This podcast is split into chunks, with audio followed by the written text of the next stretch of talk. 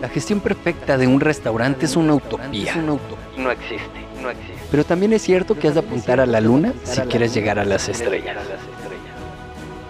Bienvenidos a Restaurante 10X, el podcast donde desarrollamos una visión total, global, 360, para lograr el éxito en tu restaurante. Y para ello contamos con más de 10 expertos del sector que van a traernos en cada uno de los episodios sus mejores herramientas, estrategias en marketing, gestión y servicio.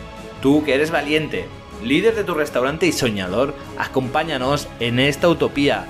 ¡Arrancamos! Muy buenas a todos y bienvenidos a una nueva masterclass. Esta vez nos acompaña Lorena Rode, de Rode Administración Eficiente, y vamos a hablar sobre administración, sobre gestión. ¿Qué tal, Lore? ¿Cómo estás? ¿Qué tal, John? Muchas gracias por invitarme. Nada, un placer tenerte por aquí y a la expectativa de que nos expliques estos conceptos tan importantes que vamos a hablar hoy, ¿no? Las dos cajas, ¿no? Al final, la, la caja de nuestro negocio y la caja de nuestro restaurante, ¿no? Por decirlo de alguna forma. Sí, exactamente. Vamos a ver dos conceptos claves que es el económico y el financiero, ¿no? Una cosa es nuestro resultado como negocio y otra cosa es la, el flujo del dinero, como entra y sale. Eh, y bueno, son dos conceptos súper importantes para tener en cuenta. Perfecto, pues voy a dejarte con la presentación. Voy a volver luego para ver las preguntas que vayan dejando en el chat y les damos eh, respuesta. Así que adelante. Todo tuyo. Genial, muchas gracias, John. Hola a todos. Bueno, como estaba diciendo recién, eh, hay dos conceptos súper importantes para tener en cuenta en, la gestión de nuestro negocio. Es el económico y el financiero. Y les quería preguntar, número uno, eh, estas tres preguntillas. ¿Por qué se anotaron en esta masterclass? ¿Qué ¿Cuál sienten que es la razón por la cual les cuesta sentarse a mirar los números y capaz dijeron económico, financiero, ¿qué es esto? ¿Y qué les provoca la palabra dinero, ¿no? El administrar su negocio. Les voy a dar unos minutitos para pensar estas, estas respuestas y, pero creo, creo, creo que puedo arriesgarme a que están muchas de ellas ligadas al miedo, al miedo a, de no saber por dónde empezar, de justamente uno dice económico, financiero, caja, facturación, qué cosa, y como no sabemos por dónde empezar, no, no empezamos directamente. El miedo a ver realmente en qué estamos gastando en nuestro negocio, cómo estamos gastando en nuestros proveedores, eh, el miedo a ver realmente cuánto estamos facturando, ¿no? Porque a veces pensamos que facturamos maravilloso y de repente eh, miramos realmente las setas y las vamos uniendo y nos encontramos que no es tan, no es como lo que esperábamos o, o sí, o más. Al miedo a no saber valorar nuestro negocio, desde qué precios poner en nuestra carta, el servicio que brindamos, qué tipo de restaurante no tenemos y básicamente no el miedo a enfrentarnos con nosotros mismos al ver estos numerillos y ver qué nos quieren decir. Y hoy los que quiero es, número uno, ¿no? Que los invito a que transformen ese miedo a los números, que se amiguen con ellos eh, y que, bueno, y que, que, está bien que ahora hacemos esto de que a veces no entendemos bien por dónde empezar o no entendemos bien cómo facturamos o no entendemos bien que una cosa es la caja de facturación de nuestro negocio y otra eh, cosa distinta es la caja del negocio, lo que lleva todas las cuentas del negocio. Eh, pero bueno, es eso, admitir, frenar, decir, uy, esto eh, no lo estaría entendiendo muy bien o no estaría claro, no lo tendría muy claro, pedir ayuda y transformar ese miedo ¿no? en, un poder de decisión nuestro de querer hacer este cambio y saber así gestionar este económico y este financiero tan famoso. Para eso lo que les invito primero, ¿no? Es, en cambio, por un lado hay que ver el bosque, pero por el otro lado, para justamente poder disminuir este miedo, lo importante es ir árbol por árbol. Eh, y así podemos ganar confianza en nosotros mismos, podemos ganar confianza en nuestro negocio y en que podemos ver tranquilamente nuestros números porque vamos a poder eh, verlos para poder también transformar y ver dónde es que tenemos que hacer estos giros. Poder definir ¿no? nuestro presupuesto, nuestro objetivo de facturación, nuestro objetivo de crecimiento para poder usar todas las herramientas como el presupuesto, el económico, los cierres mensuales, como eh, el famoso financiero, el cash flow, lo que le decimos, ¿no? Que ese es traducción literal, el flujo de dinero, porque el dinero es movimiento, entra, sale y nosotros tenemos que ir mirándolo porque si no perdemos el control y eso no está bueno. Eh, entonces, para medir justamente, ¿no? Hay una frase que dice que lo que se mide crece. Y bueno, justamente medir nuestra facturación, medir nuestros costos fijos, medir nuestros costos variables para poder hacerlo, hacer crecer nuestro resultado. Número y, ¿no? Eh, una cosa muy importante es el compromiso con nosotros mismos, el dejar de decir esto de no tengo tiempo, o después hago la caja, o generalmente justamente, bueno, lo queremos ver, es lo primero que pateamos y decimos, no tengo tiempo, tengo que poner un Instagram, un post, eh, no tengo que ir a comprar eh, las verduras para la carta, bueno, y vamos posponiendo, siempre buscamos la excusa perfecta para, para no mirar estos números, entonces comprometernos con nosotros mismos y dedicarle tiempo y saber también que lleva tiempo hay que amigarse con esto de que eh, vamos a ir aprendiendo de a poco cada concepto. No podemos ir del 0 al 100 eh, de la noche a la mañana. Va a llevarnos un tiempo, así que somos amigos de eso. Así que los invito a que veamos nuestra realidad y la realidad de nuestro restaurante para poder transformarla. Entonces vamos a ir paso por paso. El número uno siempre yo lo que resalto es esto de separar nuestras cuentas personales de la de nuestra empresa, de la de nuestro eh, restaurante. Porque muchas veces mezclamos peras con manzanas y como no estamos mirando bien nuestras cosas, de repente llega un proveedor, ay, no me, no me acordaba, uy, bueno, ay, no tengo dinero en la caja del negocio, uy, bueno, lo pago, eh, te hago un visum y es de tu cuenta personal. Y a veces eso después lo dejamos ahí y empezamos a mezclar todo nuestro dinero y, bueno, y no sabemos bien cómo, al final tampoco podemos dar, ver bien el resultado del negocio, porque tenemos por un lado, ay, le pagué con mi visum personal, eh, por el otro lado pagué con la, hice una transferencia bancaria con la de la empresa, por el otro lado pagué en efectivo, bueno, poner, eh, ordenar esta, esta es, esto es lo primero y principal. ¿No? Incluyendo todas las salidas. Acuérdense que cuando pagamos con tarjeta de crédito también estamos gastando. Así que poder incluir eso también, es hacer unas cuentas de proveedores, ir emprolijando toda esta manera de llevar eh, nuestros gastos. Por ejemplo, para la caja, eh, algo que yo siempre digo, ya que estamos haciendo este recorrido, que hagamos también para nuestra caja personal, hagamos también este seguimiento, ¿no? Y pongámosle así como después lo vamos poniendo como categorías para ver al final también cuánto es que gastamos en nuestra vida personal.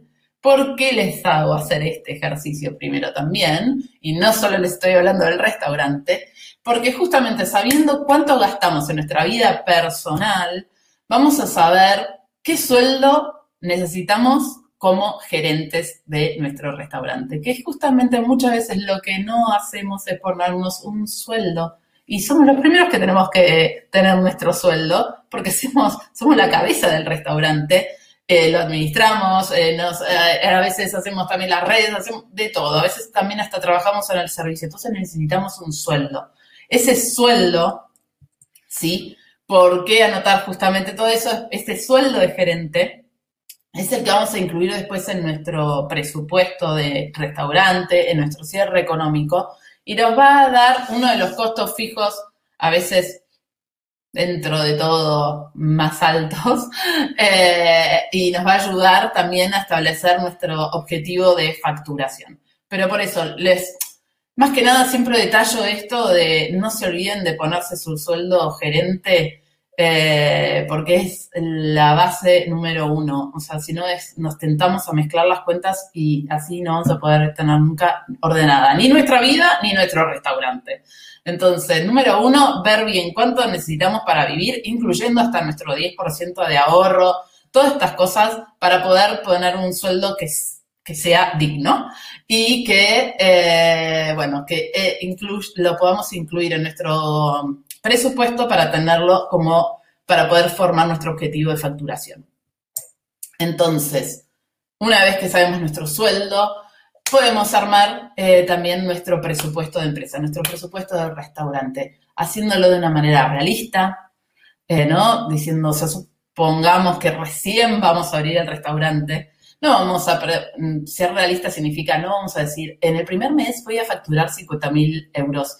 Eh, no, no es realista ese número. Entonces, hacerlo, ser sincero, ser realista, porque si no, después nos, eh, nos auto nos desilusionamos, eh, los costos fijos que pretendíamos o la inversión inicial que estábamos haciendo no va a cubrir bien todas estas necesidades y otra vez nuevamente vamos a terminar cayendo a la trampa de mezclar las cuentas personales con las de nuestra empresa. Que sea así visionario, que sea así lógico, o sea, ir incrementando la facturación, eh, armando, bueno, a ver, también depende en qué, en qué parte de España estemos o de otra parte del mundo, ¿por qué no?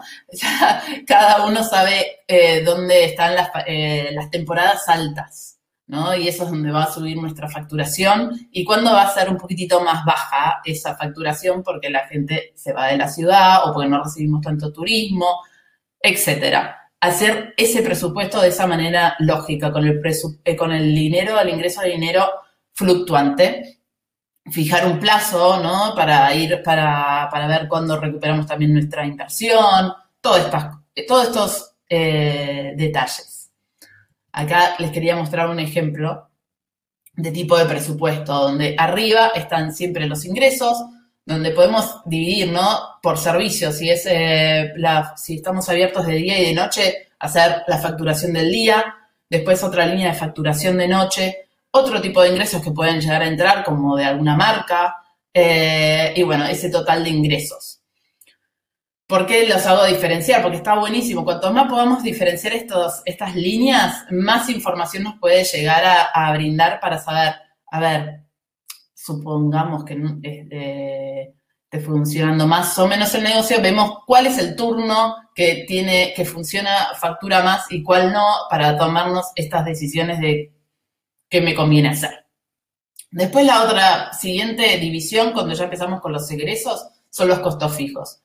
Ahí les puse su sueldo número uno, eh, con el alquiler del restaurante, con si tenemos algún tipo de suscripciones, servicios, eh, si hay limpieza, el gestor, eh, perdón, que dice contador, pero era gestor aquí en España, otro, los otros sueldos de nuestros otros empleados. Y después están los variables, todo lo que tiene que ver con el costo de materia prima, todo lo que las compras con nuestros proveedores, desde la verdura, la carnicería, em, las pastas, eh, los productos de limpieza, mm, que a veces nos olvidamos de ponerlos en nuestro presupuesto, todo, todo, todas estas cosas, cuanto más desglosado esté, mejor justamente para esto que les digo, para darnos más información para después.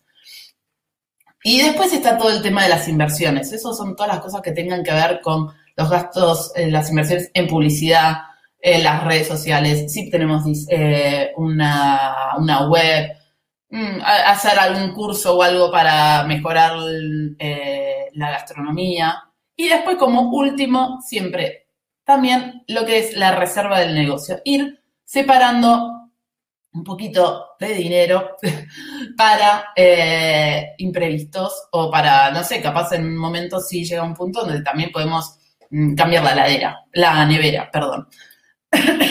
Se nota que soy argentina, ¿no?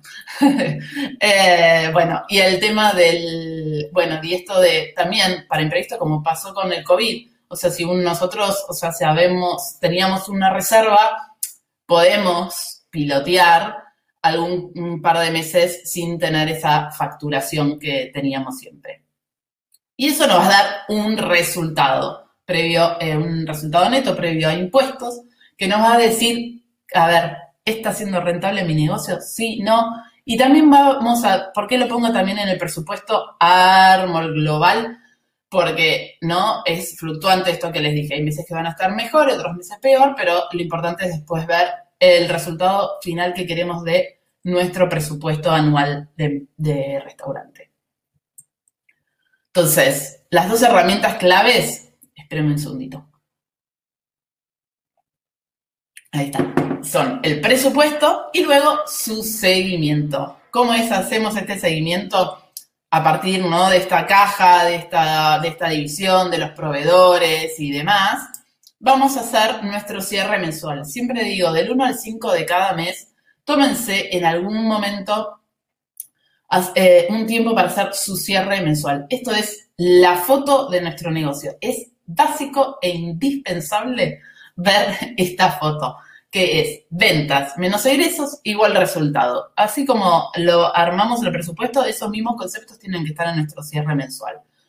Para ver si estamos eh, para después poder compararlos, a ver si estamos cumpliendo nuestro presupuesto o no, si no lo estamos cumpliendo, por qué sí, por qué no, en dónde puede ser que no lo estemos cumpliendo, todos estos detalles para ver a dónde es que tenemos que ir a focalizar nuestra energía para mejorarla, para mejorar el resultado de nuestro negocio y así mantener el foco en esta rentabilidad que queremos lograr.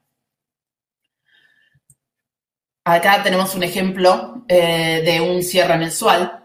Los mismos, son los mismos conceptos que estaban en el presupuesto, los trasladé a este cierre mensual, en donde hay eso, ¿no? Vemos esto que les digo, ingresos menos egresos, igual un resultado. Y en esa columnita de al lado que ven que hay como, que parece como si fuese error, pero bueno, es porque no hay ningún número puesto en el otro lado, nos va a decir un porcentaje. Nos va a decir ¿Cuánto es que tenemos nuestros costos fijos con respecto a nuestra facturación? ¿Cuántos nuestros costos variables con respecto a nuestra facturación? Y así. ¿Por qué? Hay como una regla más o menos para poder guiarnos, que no, tiene que ser así, sí, 100%, pero nos ayuda sobre todo para, para, tener un referente, ¿no? Que siempre se dice el 30% en costos fijos, el 30% en costos variables, el 30% en sueldos, impuestos para eh, reserva y demás, para dejarnos un 10% de rentabilidad, de, resultados positivos.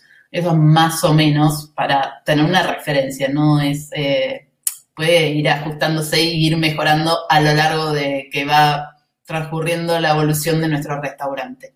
Pero bueno, justamente estos porcentajes lo que nos van a decir, y es muy importante que los veamos porque los números hablan, y nos dicen entonces dónde es que podemos tener eh, el temilla a solucionar. ¿Por qué? Porque básicamente tenemos solo dos tipos de problemas. O ventas o costos. No hay otro eh, tema más que estos dos cuando es ventas, em, las, ventas tenemos dos variables, precio y cantidad. O no está viniendo suficiente público a nuestro restaurante y habría que averiguar por qué, ¿no? Pensar, ¿está, lindo puesto el, restaurante? ¿Cómo atendemos en nuestro servicio? ¿Somos simpáticos? ¿Estamos atentos? Eh, nuestro, nuestro equipo de trabajo está atento. Eh, el precio eh, y después el, variable de precio, ¿no? O sea, a ver, nuestra estrategia de precio. ¿Me estaré excediendo en los precios con respecto al público que yo estoy apuntando, por ejemplo? Y después, si no, en costos, que también está un poquitito ligado al precio, ¿no? Eh, estamos, hicimos bien nuestro escandallo, el costeo de nuestras de nuestros platos, pusimos bien el margen de ganancia que necesitábamos, estamos comprando bien, capaz estamos comprando proveedores muy caros o estamos haciendo bien nuestro proceso de compra de desde cómo pedimos, cuándo pedimos, qué cantidades pedimos, tiene que ver con un stock, con un inventario, hacemos el control de nuestros productos cuando entran, o sea, está, que siempre digo, ¿no? Por un lado, ver, controlar lo que pedí, ¿es lo que entró? O, eh, o hay algo que no entró que había pedido, entonces no me di cuenta y voy al final al, al almacén de la vuelta y lo termino comprando ahí y que me sale más caro. O chequeo, a ver, lo que dice la factura, ¿es lo que realmente tengo eh, que me llegó? Porque a veces estamos pagando cosas que no entran, o sea, no sé, dice un pack de leche y, y, ni chequeamos y después nos encontramos que no tenemos leche, le pagamos al proveedor eso. Bueno, son todas estas cositas, todos estos detalles de procesos y de gestión que también hacen a nuestros costos. Y eso les aseguro que sale reflejado en nuestro cierre económico. Por eso es clave hacerlo. Y después pasaríamos a el otro temita que es el financiero, el cash flow. El cash flow, a diferencia del eh, económico, acá hay vida. Esto es una bicicleta. El dinero en movimiento. O sea, hay ingresos y salidas y lo que estamos queriendo mirar en este cash flow, en este financiero, es que justamente tenga el dinero cuando tengo que tenerlo, por ejemplo, para pagar el alquiler. Por ejemplo, para pagarnos nuestro sueldo de gerente y así no mezclamos otra vez las cuentas personales con la del restaurante. Para pagar los proveedores, etcétera, etcétera. Porque vender no es lo mismo que cobrar, ni comprar es lo mismo que pagar. Entonces, por eso es súper importante, y esa es la, esta frasecita que les acabo de decir, es lo, lo que diferencia económico de financiero. Porque puedo tener, a veces hay empresas que tienen, eh, restaurantes que tienen buen resultado, tienen un buen económico, pero gestionan tan mal sus finanzas que al final también terminan eh, no siendo rentables ni sostenibles en el tiempo. Por eso son, es, es clave que tengamos estas dos herramientas bien, bien eh, al día. Porque esta parte del financiero lo que nos, justamente esto que les decía, ¿no? Nos permite prever, prever de que tengamos el dinero cuando lo tenemos que tener. Y evita justamente esto, de mezclar nuestras cuentas. Acá hay un ejemplo, por ejemplo, de financiero, que como van a ver, sí, al principio siempre me miran así y dicen, uy, ¿qué es esto? Bueno, es simplemente, es como una agenda, una agenda de entradas y salidas en donde por un lado tengo en la parte superior, ven la parte de efectivo, porque a veces todavía se siguen haciendo cosas en efectivo, que seguimos con, a veces, últimamente cada vez menos, cada vez es todo mucho más electrónico, pero hay todavía, entonces hay que diferenciar esa parte. Y después está toda la parte que la gestión bancaria. Mirar nuestra cuenta de banco, la cuenta de banco del restaurante. ¿Están entrando las tarjetas de crédito? O sea, efectivamente bien y como corresponden con los importes eh, estoy em, pagando bien las cosas. Eh, hay, hay veces, me ha pasado de encontrarme con clientes que no han mirado bien sus cuentas y de repente cuando empezaron a, hicimos el relevamiento, habían pagado eh, em, algunos impuestos dobles, no sé por qué, el banco se los pasó dos veces y ellos no se dieron cuenta. Bueno, por eso es importante la parte financiera para también esto de prever, ya ponemos en nuestra agenda de la cuenta de banco los datos de las domicial, domicializaciones que ya tengamos, o sea, si los 10 ya sabemos que eh, se debita de nuestra cuenta el wifi, el wifi, por ejemplo, bueno, ya poner ese importe ahí, porque sabemos que tiene que estar en el banco, eh, para evitar tener la cuenta en rojo y que también eso nos va a... evitar otros tipos de costes financieros y otros tipos de problemas. Eh, por eso es tan importante. Una, una idea que yo tiro siempre, que me parece que es fácil, es, eh, nosotros sabemos que en los primeros 10 días es donde más se nos va a ir nuestros costos fijos. El alquiler, los sueldos, la mayoría de nuestros servicios. Entonces, una regla, así como les dije el 30, 30, 30, 10, bueno, esta es una otra regla reglecita mía.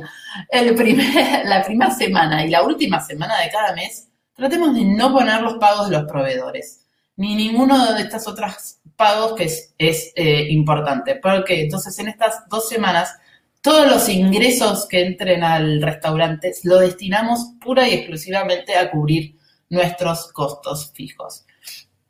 Y así tenemos el dinero cuando lo tenemos que tener. Respiremos otra vez. Voy a tomar otro poquito de agua. Y bueno, les quería dejar como conclusión final que vale la pena hacer este ejercicio y tener estos conceptos en, nuestra, en nuestro negocio en funcionamiento, que los números hablan y nos, nos hablan para ayudarnos, para decirnos en dónde podemos mejorar. Y si, es más, hasta si estamos ganando bien, que cómo podemos ganar mejor y estar más tranquilos. Porque el orden, justamente, el tener todas estas cuentas, el orden ordenadas, es que el orden es ganancia en dinero, en tiempo y sobre todo, sobre todo en tranquilidad. Entonces, para repasar, eh, número uno, definir nuestro sueldo, definir nuestra facturación objetivo, definir nuestro presupuesto. Número dos, revisar, hacer nuestro seguimiento económico, nuestros cierres mensuales, hacer el cierre mensual vale la pena, chicos, y solo capaz es mm, mediodía, a veces hasta menos, depende cuán prolijos hayamos sido durante nuestro mes de cargar las facturas, de cargar la facturación.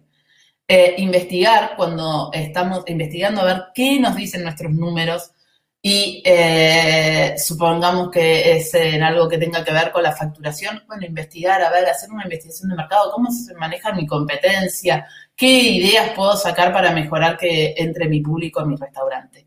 Y siempre, siempre, siempre foto y bicicleta, económico y financiero. Siempre estos dos conceptos tienen que estar presentes en nuestro negocio. Ser realistas y tener el compromiso con nosotros mismos y con nuestro negocio para que eh, ¿no? somos los número uno y los número uno de responsables para que nuestro eh, negocio funcione, para que podamos vivir de nuestro negocio como, como nos lo habíamos planteado. Así que los cambios, quiero decirle que los cambios son posibles, que eh, si uno no está mirando sus números, se puede hacer un cambio, se puede transformar este miedo, se puede ir eh, a una mejor rentabilidad paso a paso, de una manera simple, clara, o sea, ya vieron los cuadros, no es algo tan loco, es siempre más, menos, igual, al sumo un por, un porcentaje, nada y nada más. Eh, y estos son los caminos hacia la rentabilidad y hacia nuestra tranquilidad por sobre todas las cosas. Muchísimas gracias por escuchar y por confiar, por tener su oído atento. Eh, y bueno, John, no sé si habrá algunas preguntas para contestar. Uy, estoy súper luminosa. Sí, sí, estás brillando como una brillando. Eh, sí, yo quería preguntarte, no tenemos ninguna pregunta, supongo que es, un tema bastante técnico y, de digerir, pero mi pregunta es, ¿cómo deberíamos trabajar esto en el día a día? Vale, nos has explicado el control que tenemos que tener, lo importante de, controlar, la diferencia de las cajas, ¿no? Una serie de trucos, de normas y demás. ¿Cómo debemos gestionar esto? ¿Debemos hacerlo es un trabajo de una vez al mes que tenemos que ponernos con estos ojos de control. ¿Es diario, es semanal? ¿Es al, momento que nos lleva un pago lo hacemos? ¿Cómo debemos proceder? Eh, es las dos cosas. Para mí, eh, eh, mm, el control de tu caja, ¿no? El seguimiento de tu caja, el registro de los movimientos de entradas y salidas, es algo diario, porque todos los días facturamos, o casi todos los días estamos abiertos, entonces todos los días tenemos ingresos y eso hay que llevarlo día a día, hacer también un arqueo de la facturación, que eso es algo que no mencioné. Pero bueno, es como un conjunto. Por un lado, hacer capaz día a día, si se puede, eh, esto que tiene que ver con el seguimiento de nuestras cajas, y ir cargando algunas facturas, o bueno, o si no, agarrar y ponernos aunque sea dos veces a la semana, eh, dedicarle una, dos horas, dos horas, dos horas, dos veces por semana. Eh, para ir a... ¿Dos horas por semana? Cada dos semanas. Dos horas, dos veces por semana, o sea, cuatro horas semanales.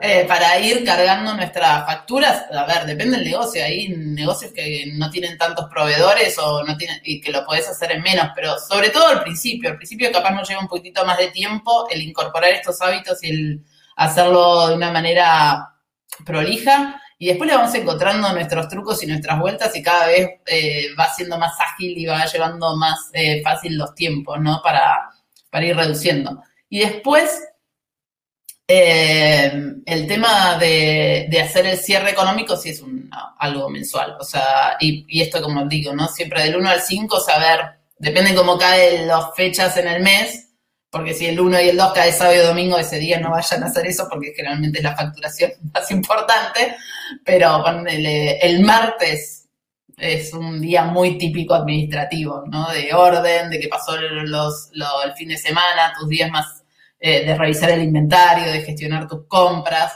Eh, y después, bueno, justo antes de empezar el, no sé, el, viernes también es un buen día para dedicarle un ratito para estar seguro de que está todo donde tiene que estar.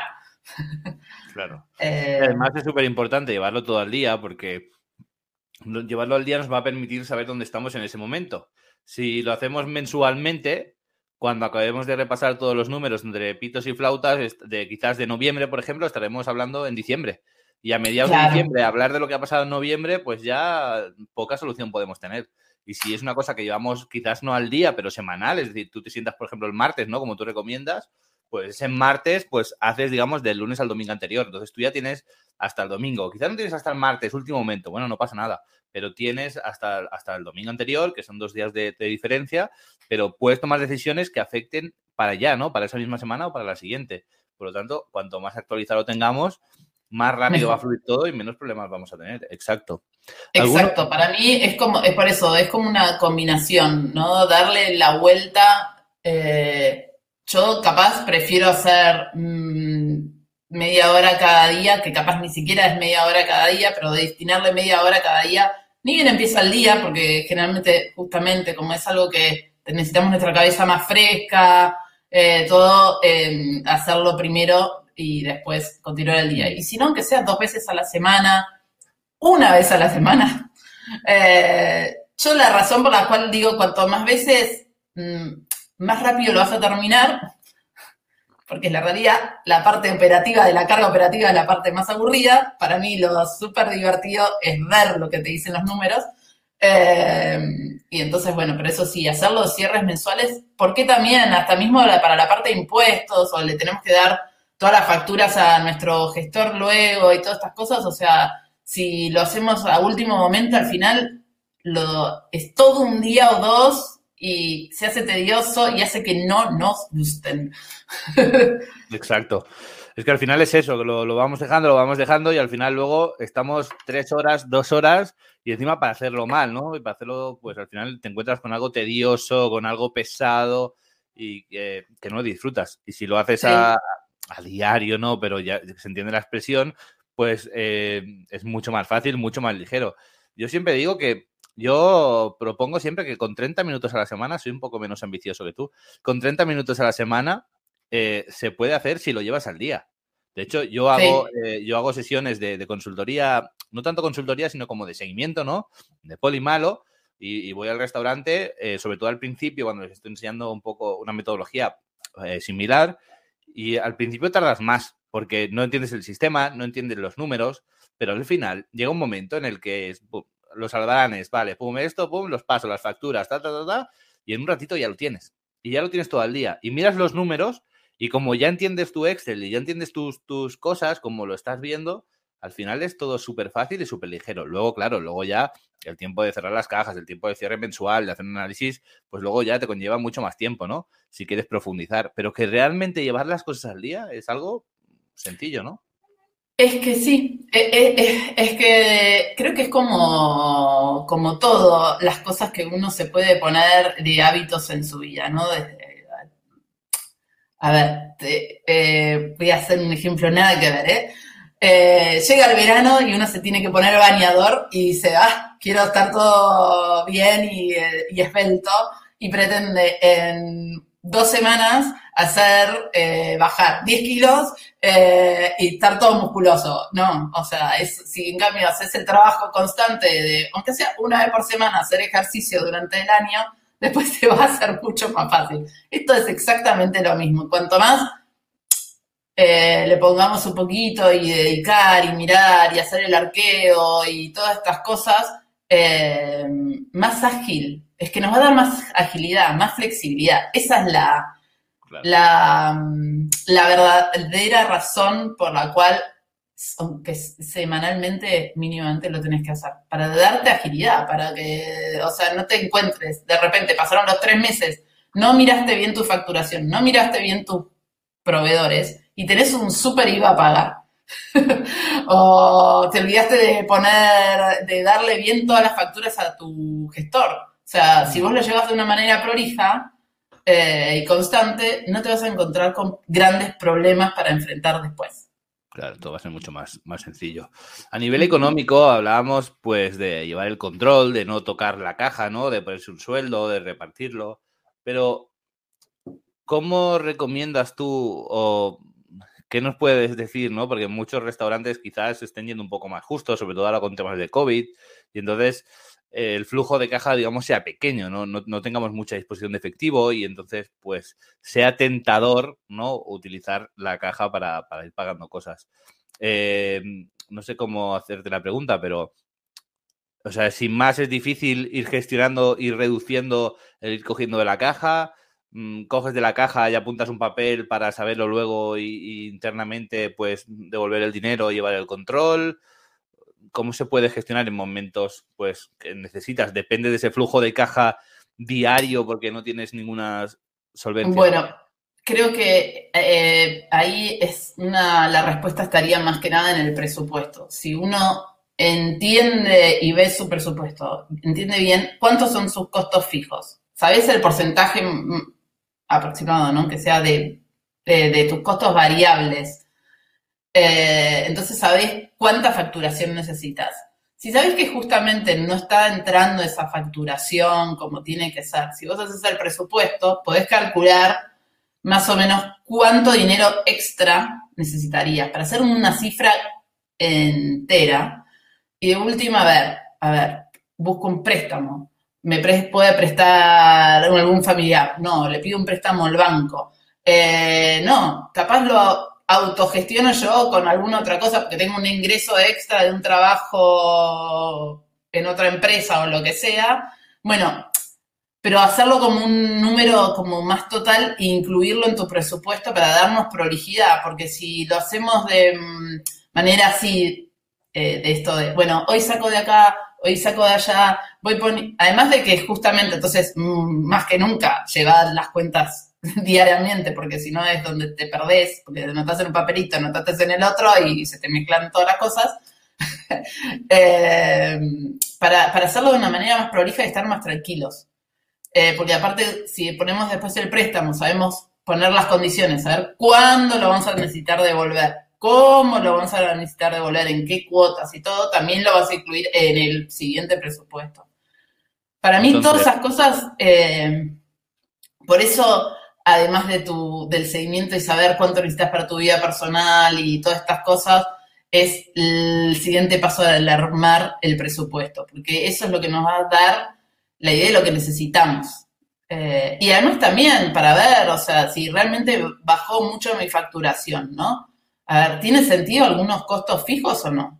O sea, tengo que mantener la plantilla de personal como la tengo que mantener, cómo hago que leerte, no leerte y bueno, todas estas cosas, eh, ver qué, solución puedo encontrar. O sea, porque también eh, otra cosa de la que peca muchos restaurantes, mismo cuando hasta cuando recién empiezan, es que hacen todo a lo grande y todo ponen ya, ¿no? Y porque justamente esta parte no realista de que van a facturar no sé qué y ya ponen tres camareros, tres barman, un cajero, no sé cuánto, y no, em, chico, y vamos agrandando. Una vez que estamos bien estables acá, sumamos otra cosa. Tampoco quiero, estoy diciendo que eh, pongan un solo camarero y que corra y que corra y que corra y que corra, porque generalmente eh, después hacemos un mal servicio y tampoco vamos a facturar bien. O sea, por eso la estabilidad y el armar un presupuesto lógico eh, y, y con visión.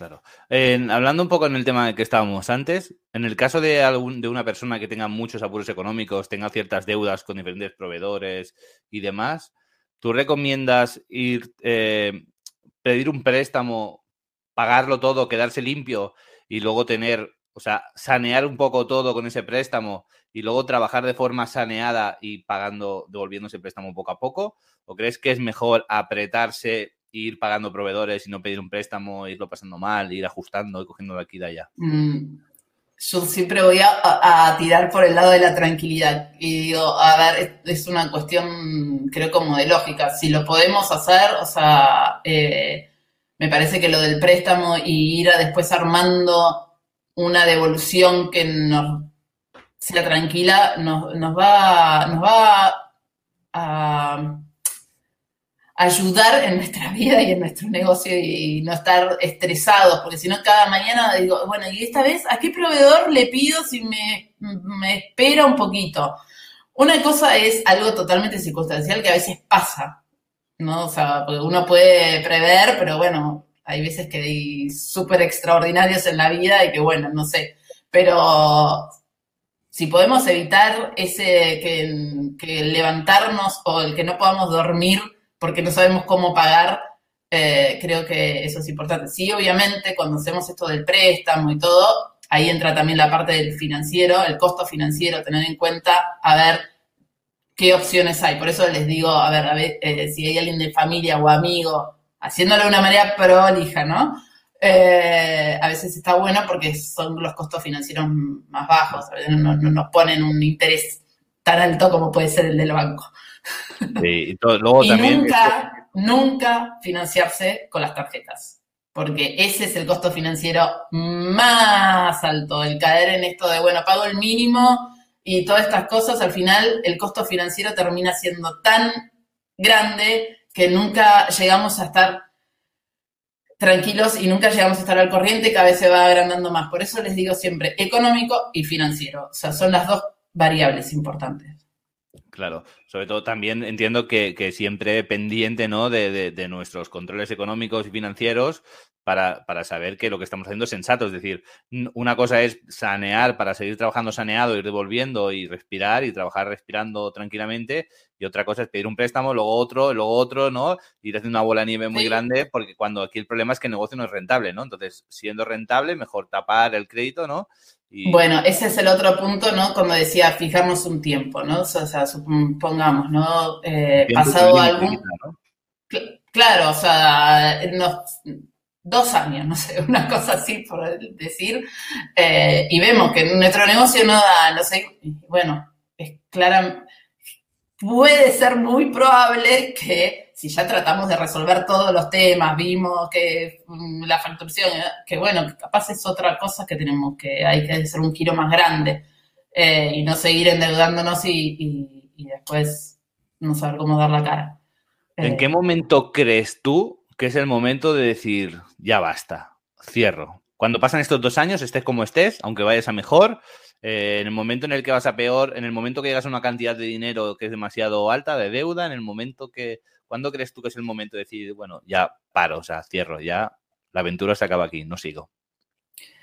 Creo que eso es algo muy, muy, muy personal, pero yo, eh, Lorena, digo, me, pro- o sea, dos, tres años, o sea, con mi presupuesto, eh, y, o dos años, sí, dos años, eh, con mi préstamo, y si veo que estoy teniendo, estoy, no sé, voy ya a la mitad o del préstamo y que no lo estoy pudiendo devolver, no lo estoy pudiendo gestionar,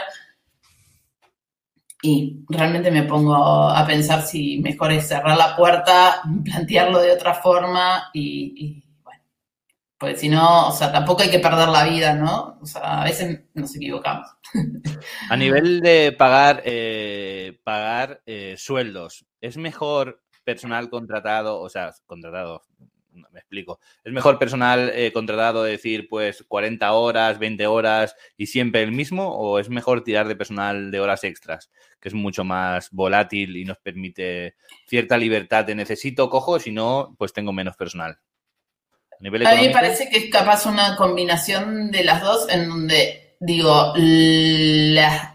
necesito un equipo estable y esa parte sí o sí dejarla y hacerla eh, fija y, y para, o sea, porque si no, todas las semanas tengo que ver a quién llamo, quién no, a ver, y aparte la gente, o sea, también busca estabilidad. Después vas a llamar un día a esta persona que estabas pensando que viene todos los jueves y miércoles y te dice, no, ya encontré un trabajo que estoy trabajando un mes, todo fijo, y no lo tenés, y entonces, ay, ¿qué hago? Entonces, una plantilla estable para mínima necesitamos. Después, jugar con unos extras para, para días así eh, que no se justifica capaz tener a alguien de 5 o de 40 o de 20 horas, o sea, esto también, vuelvo a la parte del presupuesto, o sea, sé cuánto necesito eh, y ahí en base a eso armar mi plantilla también. Justamente ahora estaba con un cliente viendo todo este tema y, y bueno, a ver, era una, a ver, ¿cuál sería el ideal? y cuál en verdad podés también, ¿no? Porque si no, o sea, a ver cómo, cómo pensar fuera de la caja, a ver qué solución podemos encontrar. Pero siempre para mí la primera respuesta a todas las cosas va a ser, primero, ¿qué es lo que me va a dar más tranquilidad y paz mental? Porque mm. si no... Yo en este sentido siempre digo que tiene que ser lo que más paz mental nos dé. Es decir, el personal extra también es muy volátil, como tú dices. Entonces, yo siempre miro, por ejemplo, la cantidad de personal extra. Si siempre hay personal extra de 5 a 7 de la tarde, por ejemplo, o si siempre hay muchas horas de personal extra, para mí hay algo ahí que chirría, porque cuando hay tantas horas extras repetidas en una misma fórmula, ¿no? En de una misma forma, es porque realmente no es un personal extra, realmente estás cubriendo una, una necesidad. Alguien que tendría que ser fijo. Claro, es alguien que, mejor que esté fijo, ¿no? Y el personal extra, puede estar, está bien, es lo que tú dices, esa combinación que te permita pues alargar el brazo, ¿no? Cuando no llegues a algún sitio a nivel de trabajo, que en momentos pues más o menos punta o de horas muy sueltas que digas, pues mira, es que necesito ese tipo de, personal. Sí, pues hasta también eh, para tener en cuenta los riesgos laborales, o sea, todas estas cosas. que también son costes al final. Hay muchos costes, no solo son los costes que se ven, sino los que, los que se ven. ¿No? Tanto de personal como de todo, las vacaciones, eh, las bajas médicas y, demás, ¿no? Última pregunta. Hablábamos antes de generar deuda y demás.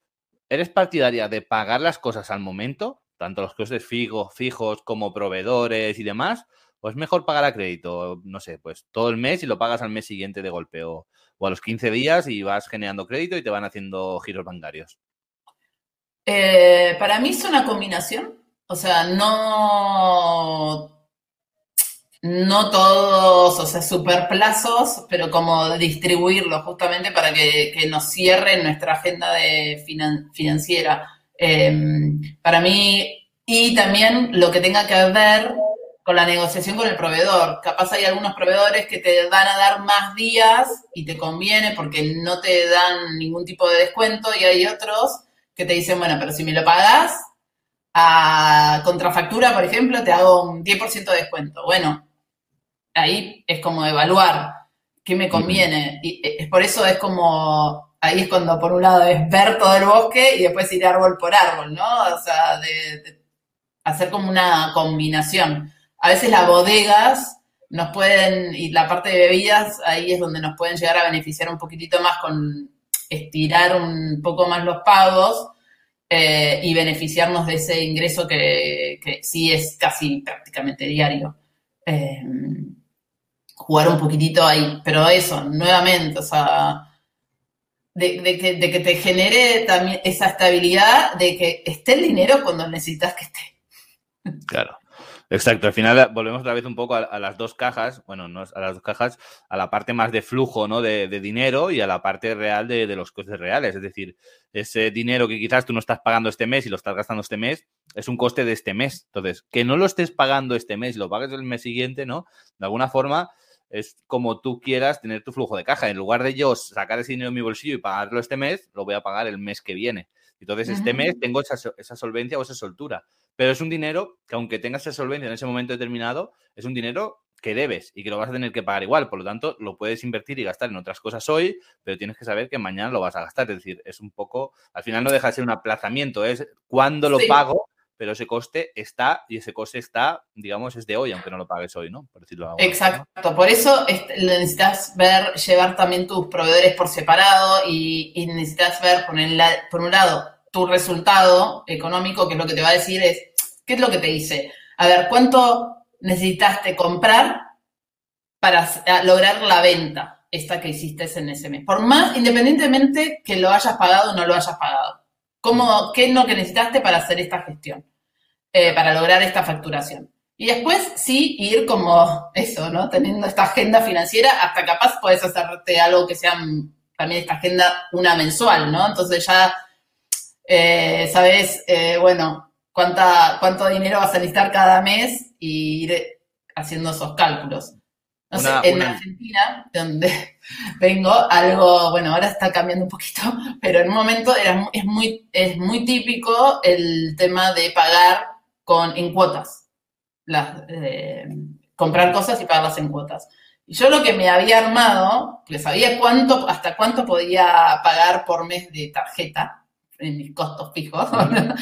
Eh, entonces ya me ponía, o sea, si iba comprando con cuotas, me iba, bueno, no sé, eh, me iba separando por mes, bueno, 50, 50, 50. Y así me iba viendo, bueno, uy, ya no puedo comprar más de cuotas porque ya me fui, tipo, si no mm, voy a superar ese límite que puedo pagar de tarjeta por mes. O sea, por eso, encontrarle siempre la vuelta a, a nuestro negocio. Claro, al final voy a dar un ejemplo muy, muy fácil, muy sencillo, que es que para, para, para resolver, digamos, si tenemos hambre, ¿no? Para quedarnos sin hambre necesitamos comer una barra de pan. Entonces, si tú vas, la barra de pan, tú tienes un euro en el bolsillo, ¿no? Y tú vas, coges la barra de pan y la pagas, pues te quedas sin dinero en el bolsillo, te comes tu barra de pan y ni tienes hambre, ni tienes dinero y estás en paz con todo el mundo. Tú puedes Sí. ir, te coges la barra de pan, no la pagas, le dices, mañana te la pago, ¿no? Te comes la barra de pan y tienes un euro en el bolsillo. Entonces, no tienes hambre porque te has comido el pan, digamos, que es como las ventas, ¿no? El hambre, resuelto esto y tienes ese euro en el bolsillo. Entonces, ese euro en el bolsillo puedes comprar, pues no sé, pues otra cosa que necesites para ese momento, pero sabes que mañana lo vas a pagar. Entonces, Claro. al final es un poco ese encaje, ¿no? De, de cómo lo gestiones, pero realmente al final viene a ser lo mismo, ¿no? Y creo que ya no estamos Sí, repitiendo sí, sí, mucho. sí, por eso. Son todas cuestiones de, de- de decisiones. eh, pero Exacto. para poder tomar esas decisiones, Lo importante es entender número uno, hay que ver los números. Y entenderlo, el concepto, ¿no? Claro. O sea, decidir de manera. eh, porque uno lo decide, no porque no lo veo y em, la suerte me lo está decidiendo. Eh, a veces me pasa eso, ¿no? Eh, eh, algunos restaurantes de que están teniendo resultados bien, dice, bueno, no, pero no, no, todavía no quiero subir los precios, o bueno, no sé. Le digo, bueno, es que son dos cosas distintas. Digo, una cosa es hacer el escandallo, ver cuánto están tus márgenes y todo, y después decidís vos si vas a subir el precio o no lo vas a subir. Pero es hacer la evaluación y después Claro. decidir. Sí, sí, totalmente de acuerdo. Bueno, pues esto sería todo por, por hoy, por, al menos por mi parte. No sé si quieres añadir algo más, pero yo creo que está todo súper explicado. Bueno, espero que haya sido claro. Perdón si a veces eh, hablé muy argentino. todavía hace poco eh, llegué y bueno, todavía estoy con estas palabritas y esta parte oscura que bueno, eh, tuve un, un problemita técnico. Disculpa. No, no, no. Se te vio y se te escuchó perfectamente y se te entendió perfectamente. Gracias, eh, Lorena. ¿Nos dejarás la presentación para poder colgarla, para poder descargarla? eh, Sí, por supuesto. Así la van a poder ver más en detalle y cualquier duda eh, o consulta, porque esto vuelvo a decir, ¿no? Estos son ejemplos, modelos, pero después hay que adaptarlo a nuestro negocio para que nos sirva, o sea, ponerle los nombrecitos y las categorías que nos necesitemos nosotros. Y cualquier duda también tendrán, tendrán tus datos aquí abajo, así que nada. si Exacto, en sí, contacto, sí, pues me llaman, me escriben por mail, yo siempre doy una primera sesión gratuita también para entender en qué situación están y poder dar, brindar los primeros consejos para, para ayudarlos a, hacia la a, de- rentabilidad. a despegar. Perfecto, muy bien. Pues un placer. Muchas gracias. Te liberamos. Gracias por invitarme, John. Siempre Gracias un por placer. estar aquí. Hasta luego. Hasta luego.